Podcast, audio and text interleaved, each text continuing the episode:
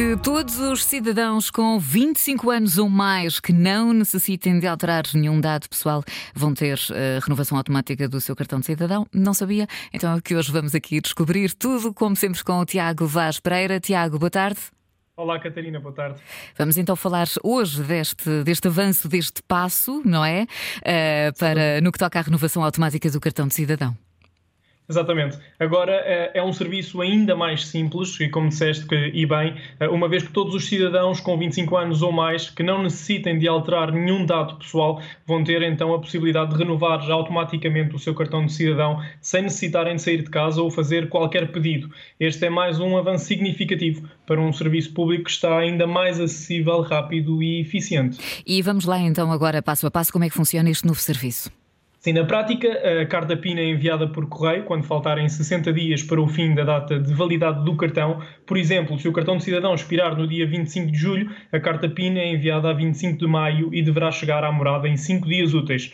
Quem não receber a carta PIN pode pedir uma segunda via por telefone e também pela linha Cartão de Cidadão através do 210 990 111. No caso de não precisarmos de alterar o nome, assinatura, fotografia, morada ou contactos, podemos então utilizar a referência multibanco para efetuar o pagamento da renovação. Ao fazermos o pagamento no prazo indicado, iremos receber o novo cartão de cidadão em casa.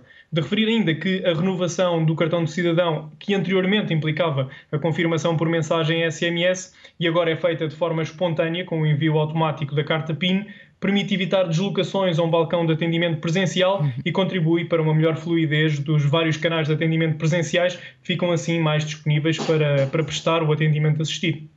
E o que fazer uh, se por acaso não estivermos em casa no momento da entrega?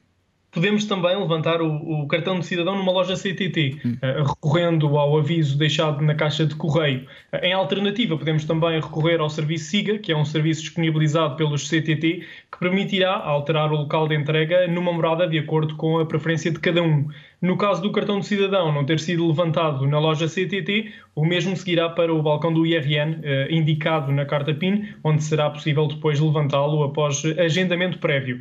De acrescentar ainda, Catarina, que o cartão de hum. Cidadão que for entregue eh, é válido para todos os efeitos. E neste eh, processo, Tiago, claro, mais uma vez, a chave móvel digital, falámos logo no início, também pode ser muito importante. Muito importante mesmo, até porque a, a recepção do cartão de cidadão, a partir do momento que, que, o recebemos, podemos ativar logo a chave móvel digital através do site Autenticação Gov ou num dos mais de 750 espaços cidadão que existem por todo o país. Ao, ao ativarmos a, a chave móvel digital, podemos efetuar a autenticação em vários sites públicos e privados, utilizando apenas o número de telemóvel, o PIN que escolhermos para a chave móvel digital e depois colocarmos o código temporário que recebemos via SMS ou por outros meios eh, alternativos. Podemos também assinar documentos digitais de forma simples e segura, com certificação garantida pelo Estado português através da aplicação autenticação.gov para computador ou diretamente no navegador web. Mais informações uh, sobre a realização deste uh, serviço público, onde? Tiago. Sim, encontramos toda a informação detalhada em portugal.gov.pt. Muito bem, por hoje estamos então conversados no que toca à renovação automática do cartão de cidadão para a semana 2 a 8. Tiago. Próxima semana falamos sobre a marcação de vacinação no espaço cidadão. Muito bem. Obrigada, Tiago, e bom fim de semana. Obrigado, bom fim de semana.